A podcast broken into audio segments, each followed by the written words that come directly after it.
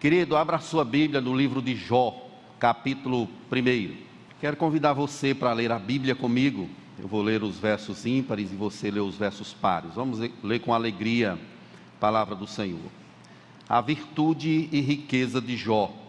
Havia um homem na terra de Uz, cujo nome era Jó, homem íntegro e reto, temente a Deus e que se desviava do mal possuía sete mil ovelhas, três mil camelos, quinhentas juntas de bois, quinhentas jumentas, era também muito numeroso pessoal ao seu serviço, de maneira que este homem era o maior de todos os do Oriente.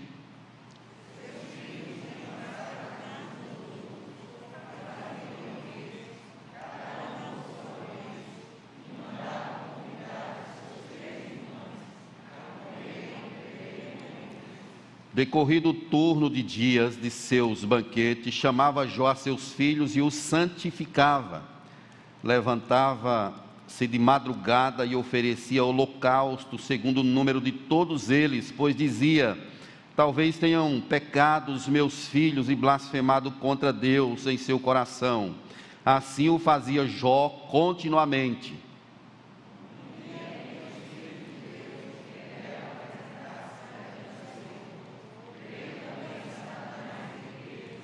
Então perguntou o Senhor a Satanás: De onde vens? Satanás respondeu ao Senhor e disse: De rodear a terra e passear por ela.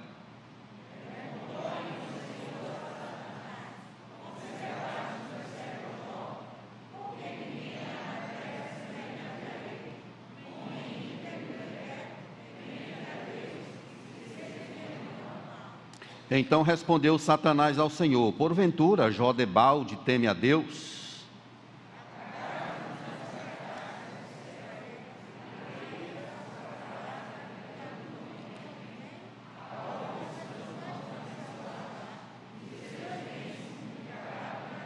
Estende, porém, a mão e toca-lhe em tudo quanto tem, e verás se não blasfema contra ti na tua face.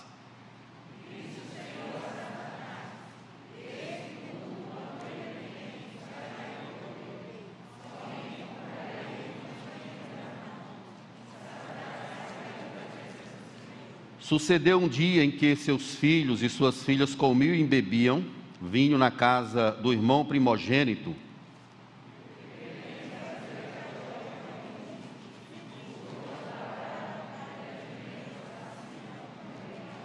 De repente deram sobre eles os sabeus e os levaram e mataram aos servos a fio da espada. Só eu escapei para trazer-te a nova.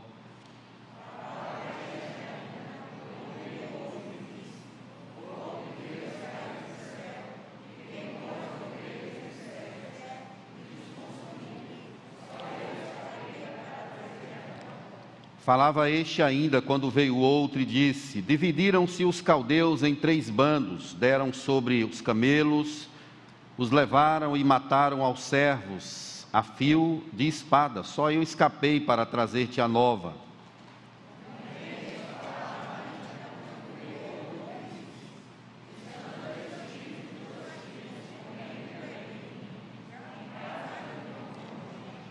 Eis que se levantou grande vento do lado do deserto e deu nos quatro cantos da casa, a qual caiu sobre eles e morreram.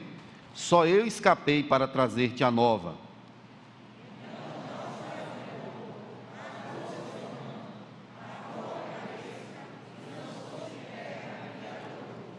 E disse: Nu saí do ventre de minha mãe e nu voltarei. O Senhor o deu e o Senhor o tomou, bendito seja o nome do Senhor.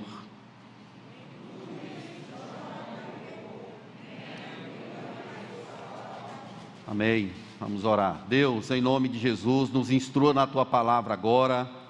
Declaramos a nossa dependência absoluta do Senhor. Precisamos do fluir do teu espírito.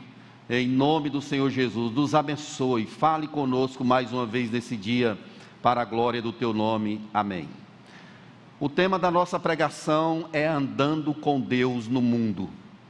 É sobre isso que a gente quer falar. o hino 155 do nosso cenário, um hino composto por Lutero, em uma das suas estrofes, ele traz a seguinte palavra: Se temos de perder família, bens, prazer, se tudo se acabar e a morte enfim chegar, com ele reinaremos.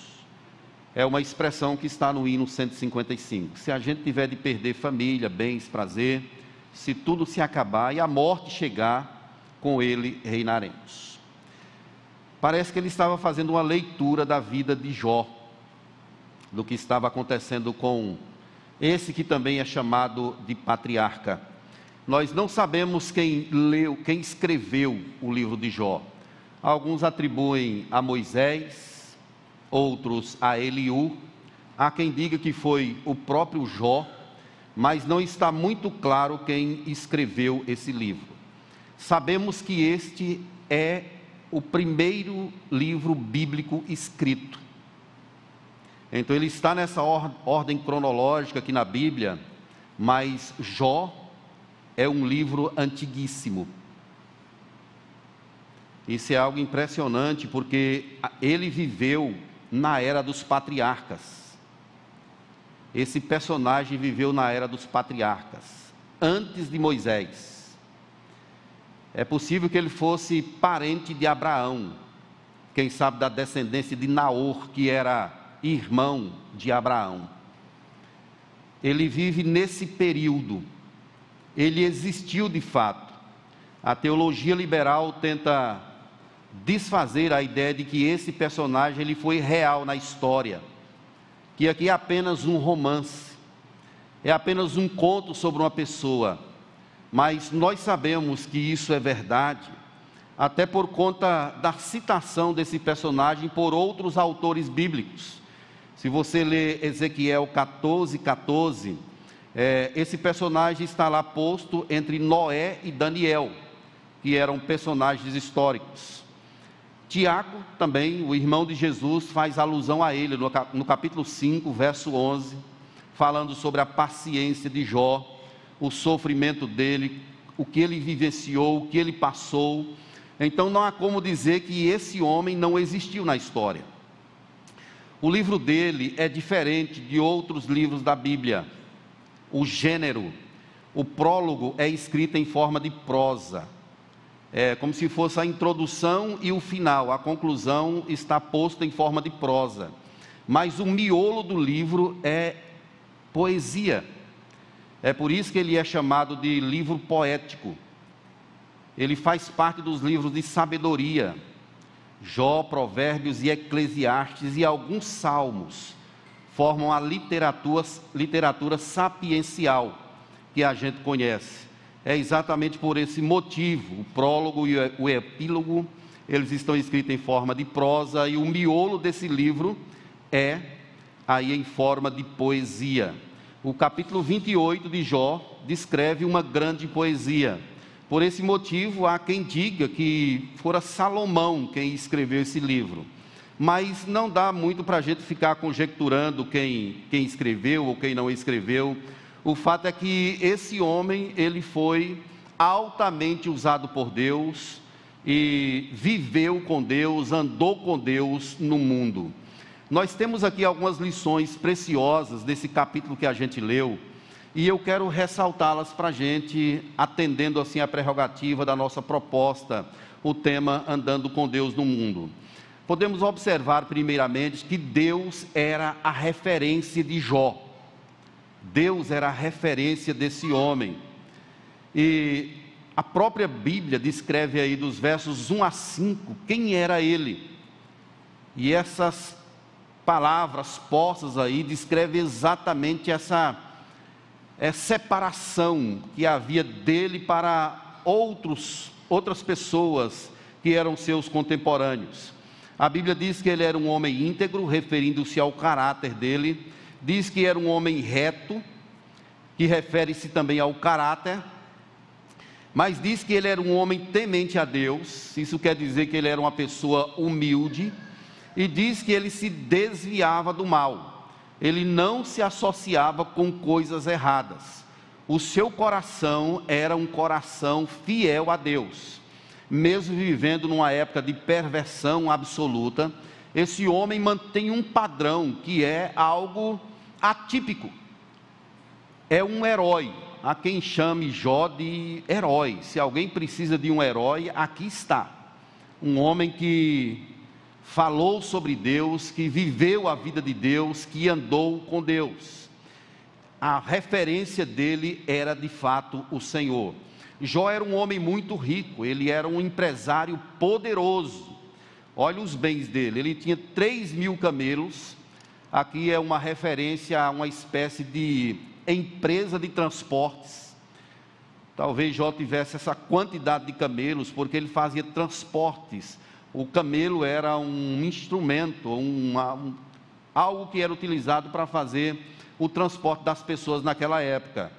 Jó tinha também 500 juntas de boi, que eram os arados da época, eram usados para lavrar o solo. Então vejo que ele era um empresário de transportes e também alguém que mexia com a agricultura. Mas ele tinha também uma empresa de laticínios, ele tinha 500 jumentas. A jumenta naquela época ela era usada para produzir leite, era uma iguaria, algo maravilhoso e bastante rentável. O número do seu pessoal, que estava ali ao seu serviço, também era grande.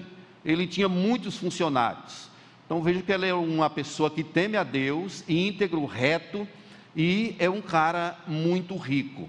O verso 3 aí do capítulo que nós lemos chega a dizer que ele era o maior do Oriente, de maneira que este homem era o maior de todos os do Oriente.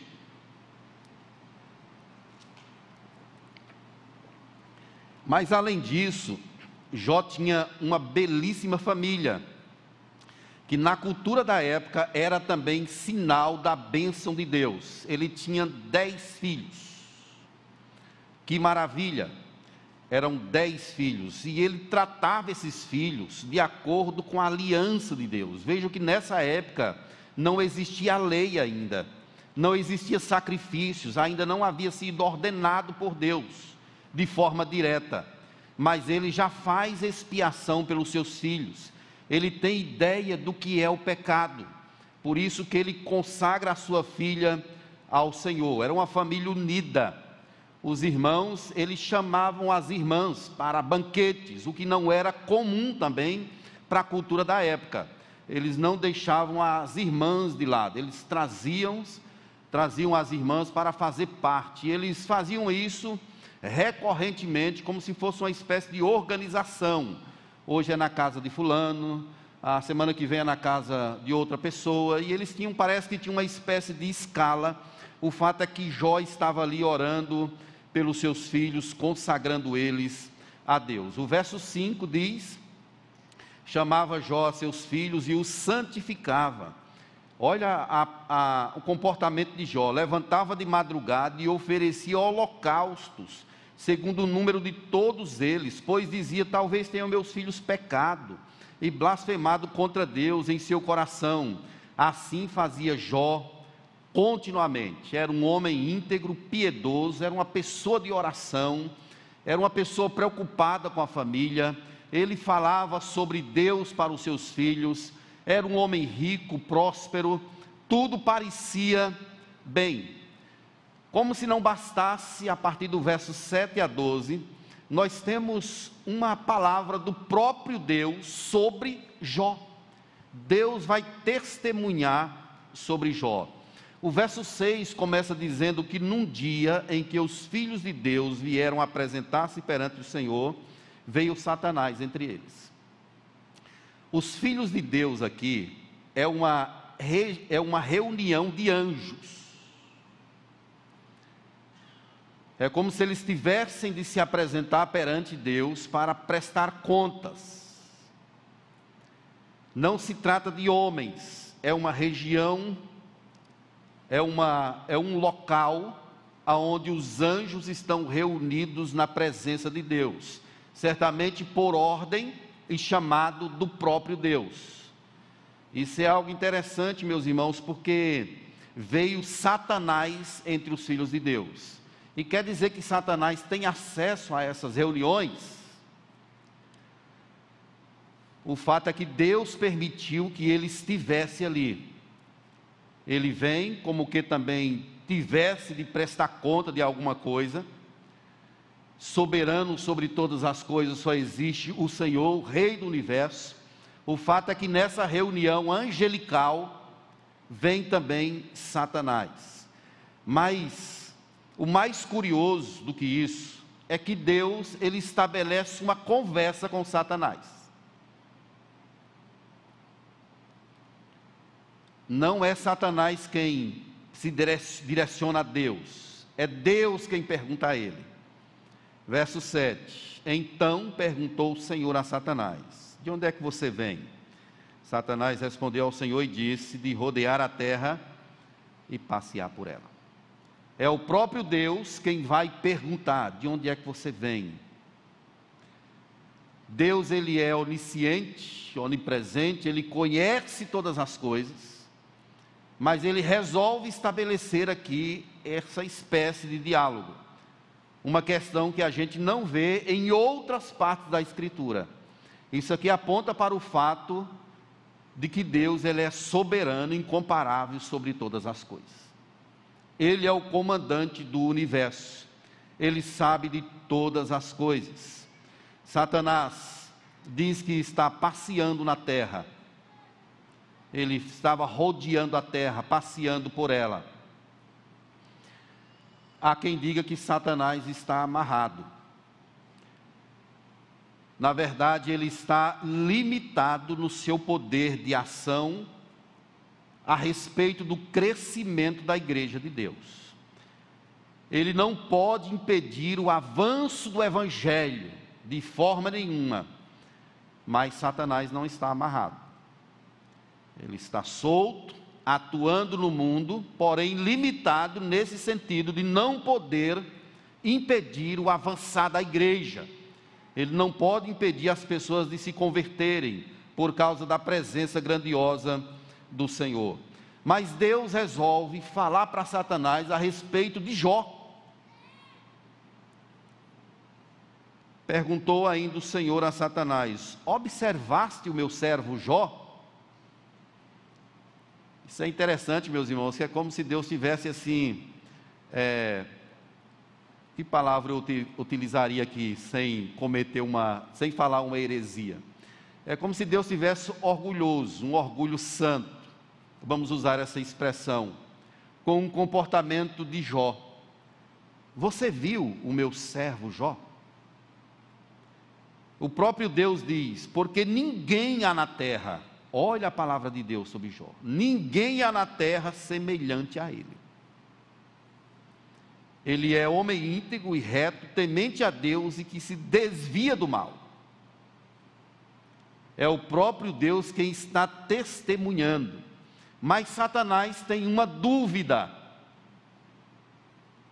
Como sempre, uma não, todas ele tem umas dúvidas e ele vai lançar isso agora no verso 9, dizendo assim: Olha, porventura Jó debalde teme a Deus, porque você deu tudo para ele. Ele é um homem próspero, abençoado, tem terras, tem uma casa bonita. Olha o tanto de coisa que ele tem, a obra de suas mãos abençoaste, os seus bens se multiplicam na terra. A desconfiança do inimigo é que Jó adora a Deus por causa do que ele tem. Porque ele é um homem próspero e abençoado, isso gera um sentimento de gratidão e, consequentemente, de adoração. E a ideia do inimigo está aí no verso 11: Estende, porém, a mão e toca-lhe em tudo quanto tem, e verás, se não blasfema contra ti em tua face. É como se ele chamasse Deus para um teste. Vamos tirar isso à prova. Será se ele não adora ao Senhor porque as bênçãos do Senhor estão na vida dele? E Deus então diz aí no verso 12: Disse o Senhor a Satanás: Eis que tudo quanto ele tem está em teu poder, somente contra ele não estendas a mão. E Satanás saiu da presença do Senhor. Meus irmãos, aqui a gente já percebe algo grandioso. que Deus ele permitiu soberanamente que Satanás tocasse nos bens de Jó. Que Satanás mexesse com a família de Jó. Mais uma vez eu quero ratificar isso. Não podemos crer em uma dicotomia de dois reinos, como se Satanás estivesse brigando contra Deus e Deus contra Satanás. Soberano só tem um, que é o Senhor e Rei do universo. João Calvino dizia que Satanás é como um cão. Se Deus bater o pé, ele coloca o cabo nas pernas e sai gritando. E é exatamente aqui: Deus é o Rei, Senhor de todas as coisas, e diante de coisas que às vezes nós não compreendemos, mesmo assim, sabendo que, sabemos que a Sua mão está operando grandiosamente. Como nesse caso aqui. O que a gente vai ver a partir de então é que Jó ele começa a perder todas as suas coisas.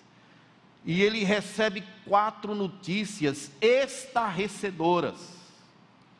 Eu não sei qual seria o meu comportamento se um negócio desse acontecesse comigo. E eu também não sei como, é, como você se comportaria. Ele perde tudo tudo.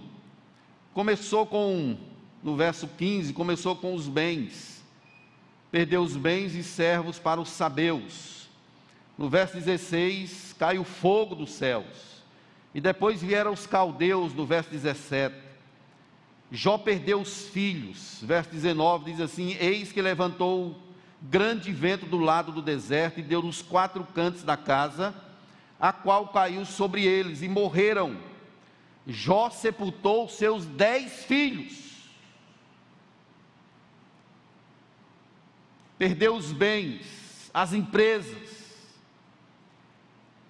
camelos, jumentas, os servos, tudo estava arruinado, tudo estava acabado. Como se não bastasse agora a família dele, Jó teve de sepultar os dez filhos. Você que é pai, sabe o que isso representa, que é mãe. Todos nós que aqui estamos sabemos o que isso quer dizer. Para um pai e uma mãe suportar a, a perda, a dor da perda de um filho, somente através do Espírito, somente através do consolo de, sobrenatural de Deus. Imagine os dez de uma única vez. Acabou com tudo. Mas esse lado continua, essa, esse sofrimento dele continua. E Jó ele responde com fidelidade até então. Ele responde às calamidades da vida com adoração. O verso 20 diz assim: Então Jó se levantou, rasgou o seu manto, rapou a cabeça. Isso aqui são atitudes de humildade, de reconhecimento de que não é nada. E lançou-se em terra e o que? Adorou. Ele responde às calamidades, às perdas da vida, com humildade, resignação, e com adoração. É como se ele compreendesse um plano maior, soberano, indescritível. Não podemos dizer que ele não está sofrendo, porque está. Olha a declaração dele no verso 21. No saí do ventre de minha mãe, no voltarei. O Senhor o deu, o Senhor o tomou, bendito seja o nome do Senhor ele está adorando a Deus pelo que Deus fez em sua vida. E o texto é bem enfático quando diz que ele não pecou por causa disso. Será se a gente pecaria? Eu acho que muito, né? Tem gente que por nada já está com raiva de Deus. Por pouca coisa já está chateado com Deus. Basta um evento não dar certo. Que a pessoa já se dá à murmuração: Deus não me ouve, Deus não gosta de mim, Deus não está me vendo. E por que, que eu estou passando por isso, por esse deserto todo? O que está acontecendo comigo? Assim somos nós, meus irmãos. Esse homem resolve responder às calamidades com adoração ao Senhor. Mas Satanás ainda tinha outra dúvida. Jó tinha saúde. E ele queria agora tirar a saúde de Jó. Essa narrativa continua a partir do capítulo 2, a mesma. No dia em que os filhos de Deus vieram apresentar-se perante o Senhor, veio de novo Satanás entre eles, apresentar-se perante o Senhor. E Satanás ouviu de Deus a mesma pergunta. Verso 2: De onde é que você vem? De rodear a terra e passear por ela. E Deus chama a atenção dele outra vez para Jó. Você viu Jó? Como foi que ele agiu aquele negócio? Ele é um homem íntegro, reto, temente a Deus, que se desvia do mal. O verso 4, Satanás volta com outro desafio. Respondeu ao Senhor: pele por pele, e tudo quanto o homem tem dará pela sua vida. Estende a mão, toca-lhe nos ossos e na carne, e verá se não blasfema contra ti. A desconfiança desse sujeito, desse inimigo de Deus, continua. Ele quer agora a saúde de Jó. E Deus permitiu, verso 6 do capítulo 2: Eis que ele está em teu poder, poupa-lhe a vida. Eu peço a Deus que não me entregue dessa forma a Satanás. ele está em teu poder. Poupa-lhe a vida. Satanás saiu dali da presença do Senhor e feriu a Jó de tumores malignos, desde a planta do pé até ao alto da cabeça. E Jó sentou nas cinzas, tomou um caco para com ele raspar-se. Então, essa era a situação desse homem que antes tinha tudo: bens, família, tudo em abundância, felicidade está agora sentado nas cinzas, com um caco passando naquelas feridas. Ele foi tomado de tumores malignos, por permissão de Deus. Deus permitiu que isso chegasse até ele. E além disso, perda dos filhos, dos bens, das empresas, da saúde, a esposa. Verso 9, capítulo 2: Então sua mulher lhe disse: Ainda conservas a tua integridade? Amaldiçoa a Deus e morre. A mulher abandona o barco, ela não quer saber de Jó mais. Ela atribui a causa daquele sofrimento agora a uma maldição de Deus amaldiçoa o teu Deus e morre. Não tinha mais nada para Jó perder. Mas ele respondeu à mulher e disse: Você fala como uma doida. Temos recebido o bem de Deus e não receberíamos também o mal. Em tudo isso não pecou Jó com os seus lábios. Meus irmãos, eu confesso a vocês que quando eu estava lendo esse texto para pregar hoje, eu fiquei pensando quem era essa pessoa. Que tipo de homem é esse? Que é capaz de passar por tudo isso, sem blasfemar, sem murmurar, perde tudo.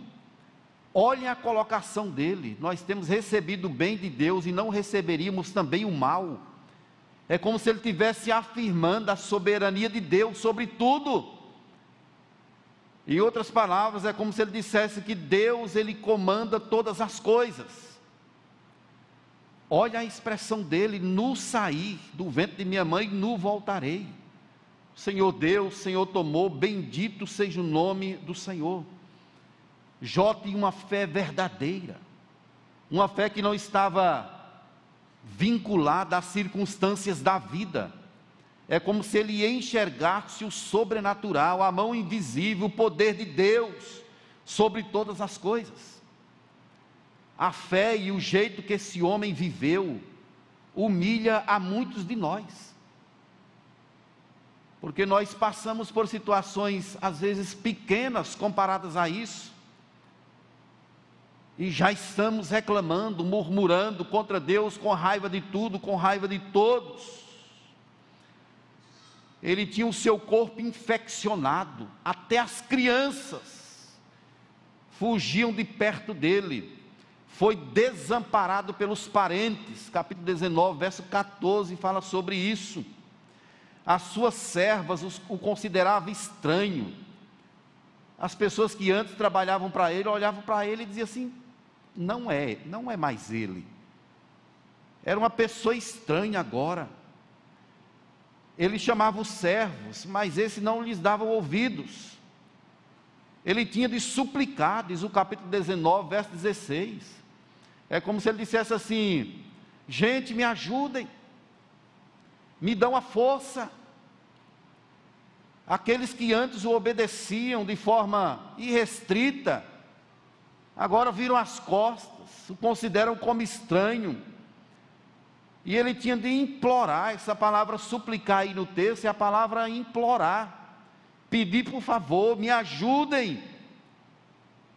Ele era esse, essa pessoa estranha, o verso 17 diz que ele estava fedendo, ele fedia, o meu hálito é intolerável à minha mulher e pelo mau cheiro sou repugnante aos filhos de minha mãe.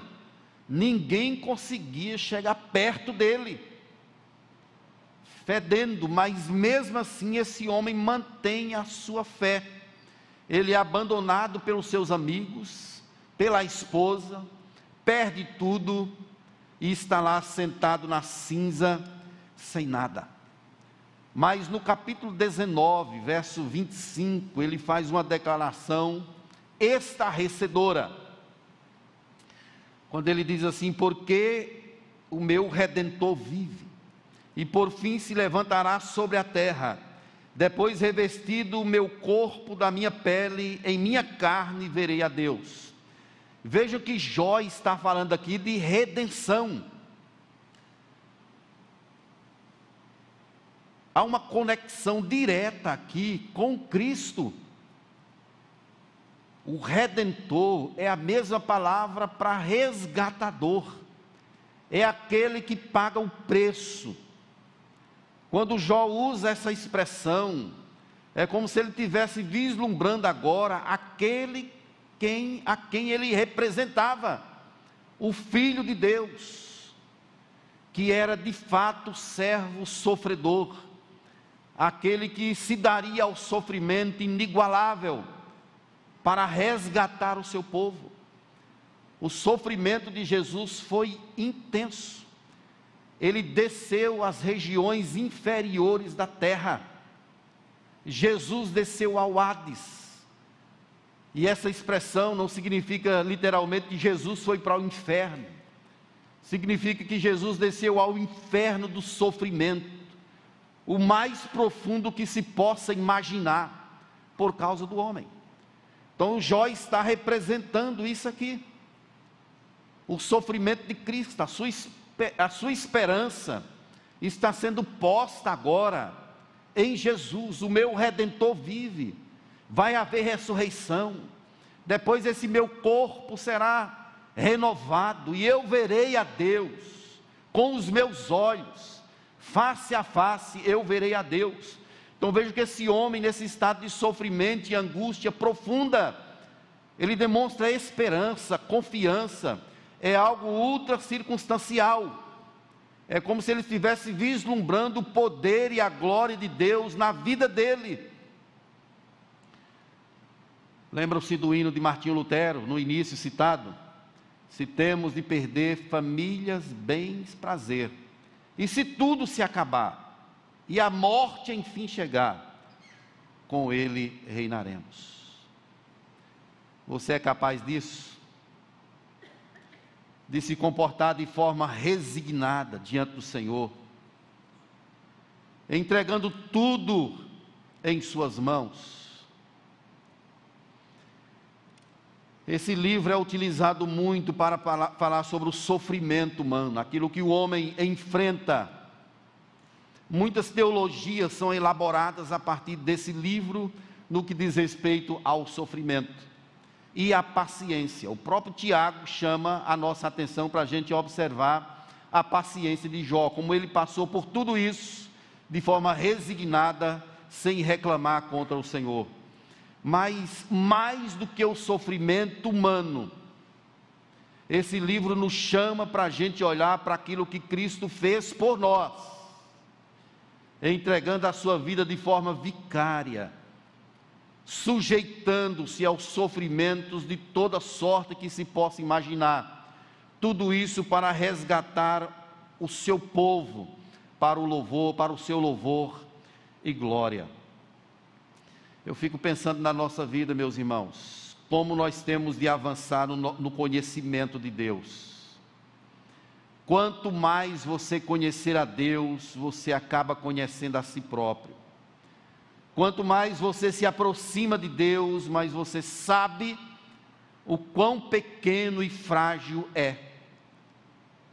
É por isso que a resposta para todas as coisas é nós conhecermos mais ao Senhor é possível passar por momentos de intenso sofrimento, intensas angústias, se nós tivermos o conhecimento de Deus, para dizermos, como diz o velho hino: Eu sei em quem tem crido, e sei que Ele é poderoso para guardar o meu depósito, o meu tesouro até o dia final. Olha o que ele diz: Eu não sei o que de mal ou bem é destinado a mim nós não sabemos o que vai suceder em nossa vida, em nossa história, nós só sabemos de hoje. Mas devemos confiar em um Deus que conhece, que rege soberanamente todas as coisas. É possível viver com Deus no mundo.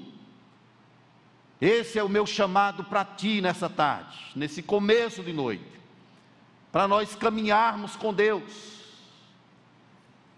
em meio de uma sociedade perniciosa, caída, é possível manter um padrão de integridade. Para tanto é necessário nós nos aproximarmos de Deus, achegai-vos a Deus, e Ele se achegará a vós outros. Nós falhamos, meus irmãos, nessa questão de nos aproximarmos mais de Deus devemos conhecer mais a Ele através da Sua revelação especial, que é a palavra. Mas como que nós vamos conhecer a Deus se nós não estudamos a Bíblia, não lemos a Bíblia, não nos aproximamos dela como deveríamos?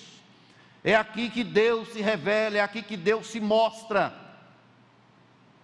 Se nós conhecermos mais a esse Deus, seremos capacitados por Ele a enfrentar toda e qualquer situação, sem perder a fé, sem reclamar, aguardando a salvação do Senhor e isso em silêncio.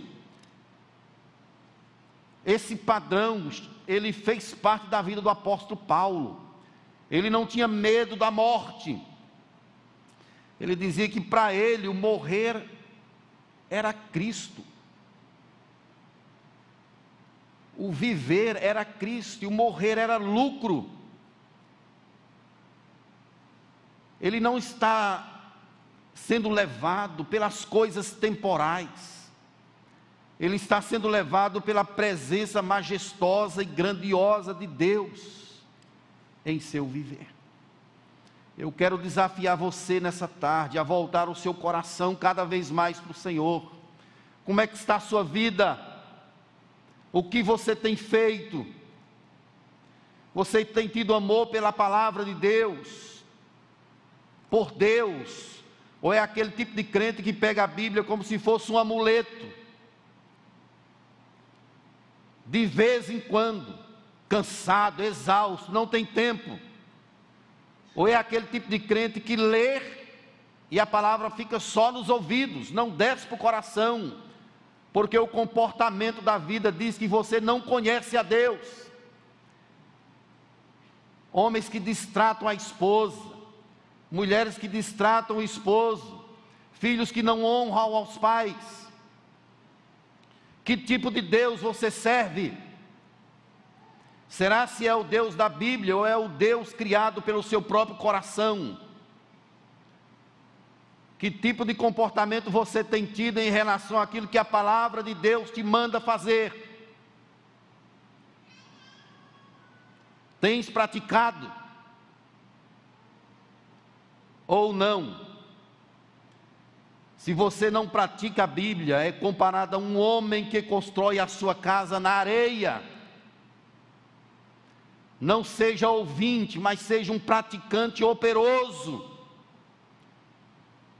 O que que adianta você ler a Bíblia, querer conhecer a Deus, mas age fora da Bíblia, vive como um ímpio, fazendo coisas erradas, afrontando a santidade de Deus. Você pensa que Deus não está te vendo? Ele nos vê. Nada escapa aos olhos do Senhor. Ele sabe quem você é. Não adianta, meus irmãos, enganação, enrolação com Deus. O melhor comportamento que devemos ter diante de Deus é nos apresentar diante dele desnudos, sem nada. A palavra nem chegou na nossa língua e ele já conhece toda. Deus sabe como é que está seu casamento. E você sabe o que deveria fazer para consertar isso e não faz, por conta da dureza do coração. Certos crentes, meus irmãos, é uma verdadeira lástima.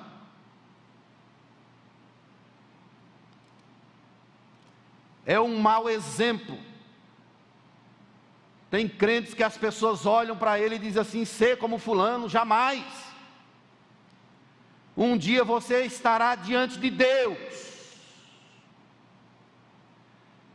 Deus vai pedir conta, Ele vai cobrar sua postura, Ele não quer saber o que está em suas mãos, Ele quer saber se você é fiel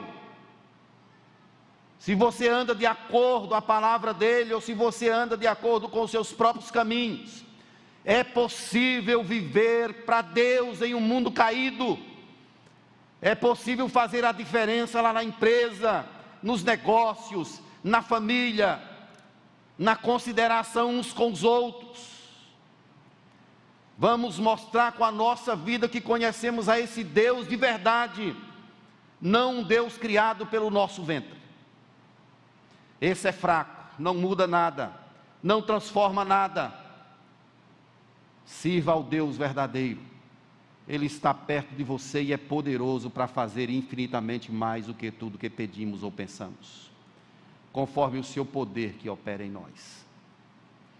A vida de Jó me desafiou a me aproximar mais de Deus a conhecer mais a esse Deus maravilhoso que tem conduzido a nossa história. Eu quero chamar a sua atenção aqui nesse texto para algumas coisas. Jó entendeu a necessidade de alguém, ele entendeu que alguém de fora precisaria interferir em sua situação. Isso é uma concepção, meus irmãos, grandiosa, porque reconhece a fragilidade do homem e busca um redentor fora dele. É isso que ele declara. Se você ler o capítulo 9, verso 33, ele fala assim: Não há entre nós árbitro que ponha a mão entre nós. É uma declaração que ele faz. Não há entre nós o capítulo 16, verso 19, ele diz assim: Já agora sabei que a minha testemunha está no céu e nas alturas, quem advoga a minha causa? Jó ele desvia o pensamento do seu próprio coração e aponta diretamente para as alturas, para Deus, o nosso socorro vem do Senhor. É como a oração do salmista: eleva os olhos para os montes, de onde me virá o socorro? O meu socorro vem do Senhor que fez os céus e a terra. Meus queridos, nós temos uma necessidade de redenção. Nós que já conver fomos convertidos pelo Espírito, nós também precisamos urgentemente do Evangelho. Nós precisamos de Cristo, precisamos olhar para fora de nós, é nele que está a solução. Não busque dar o seu próprio jeito, procurar as suas maneiras.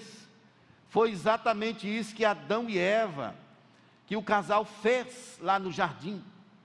Eles cozeram roupas de folhas, estavam procurando uma maneira para resolver o seu problema. Mas Deus, em Sua graça, intervém na vida deles, mostrando que a resposta para os dilemas do homem não vem dele, vem de fora dele. Nós moramos numa sociedade ou vivemos numa sociedade altamente humanista Prega-se que o homem, ele pode resolver os seus próprios conflitos. Ache a resposta dentro de você mesmo. Como? Se ame mais, se valorize mais. Balela, mentira de Satanás. O que nós precisamos fazer, na verdade, é amar a Deus sobre todas as coisas, é olhar para Ele, é declarar como Jó: manifestar essa nossa necessidade de redenção. Já foi dito, meus irmãos, não sei por quem, mas é uma frase interessante que diz que no coração do homem há um abismo. E para preencher esse abismo, somente a pessoa de Deus. É uma verdade. Nós precisamos desse Deus em nosso viver. Uma segunda questão que eu quero deixar aqui para a gente é que há um inimigo que não podemos ver. Ele é real. Há um inimigo que você não enxerga e nem eu. Ele é real. Muitas coisas que acontecem conosco não são frutas, frutos do acaso. Não são naturais. Nós temos de entender isso, como Pedro fala em sua carta, que o diabo, nosso adversário, está em derredor, como um leão que ruge procurando a quem possa tragar. Paulo disse em Efésios 4:2: Não deis lugar ao diabo. Há um inimigo, ele quer atrapalhar você. Ele é sórdido, sutil, sagaz. Quando Paulo fala em Efésios 6, ele fala de ciladas. Cuidado com as ciladas de Satanás. Ele pode envenenar a mente de uma pessoa, ele envenenou a mente de Eva. Em 1 Coríntios, capítulo 13, Paulo adverte sobre esse cuidado que devemos ter, para não nos afastarmos da simplicidade do Evangelho de Cristo, levado pelos pensamentos, pelos direcionamentos desse ser caído há um inimigo próximo a nós. Não é uma mentira. Ele é real. Ele é forte. Ele não desiste. Ele quer atrapalhar você. Ele quer destruir o seu casamento, destruir a sua família. Se levante como um guerreiro, como uma guerreira diante do Senhor em oração ele quer aprisionar você dentro de você mesmo. Se você não correr para Deus, não buscar a Deus, não conhecer a Deus, ele acaba fazendo isso. Se lembra que ele usou até um dos discípulos de Jesus. Quando Jesus falou de ir para a cruz, Pedro disse assim: Jesus tem misericórdia de ti, não vai acontecer isso aí não. E Jesus disse: arreda Satanás, porque não cogitas das coisas de Deus até o próprio Deus, ele intenta. Nós somos a igreja de Deus, lavada e redimida pelo sangue de Cristo. A cabeça dele foi esmagada na cruz, mas ele ainda continua trabalhando, e a Bíblia fala sobre isso em Apocalipse. dizendo que pouco tempo lhe resta. Festejai, aos céus, ai de vós, ó terra, porque Satanás, vosso adversário, desceu até vós, sabendo que pouco tempo lhe resta. Ele é real, querido. Mantenha uma vida de oração. Não tenha medo dele. Mas eu peço a você, em nome de Jesus, que se achegue a Deus. Não tenha medo do inimigo. Mas em nome de Jesus, se achegue a Deus ele pode furtar seu coração, pode furtar sua mente, pode enredar você.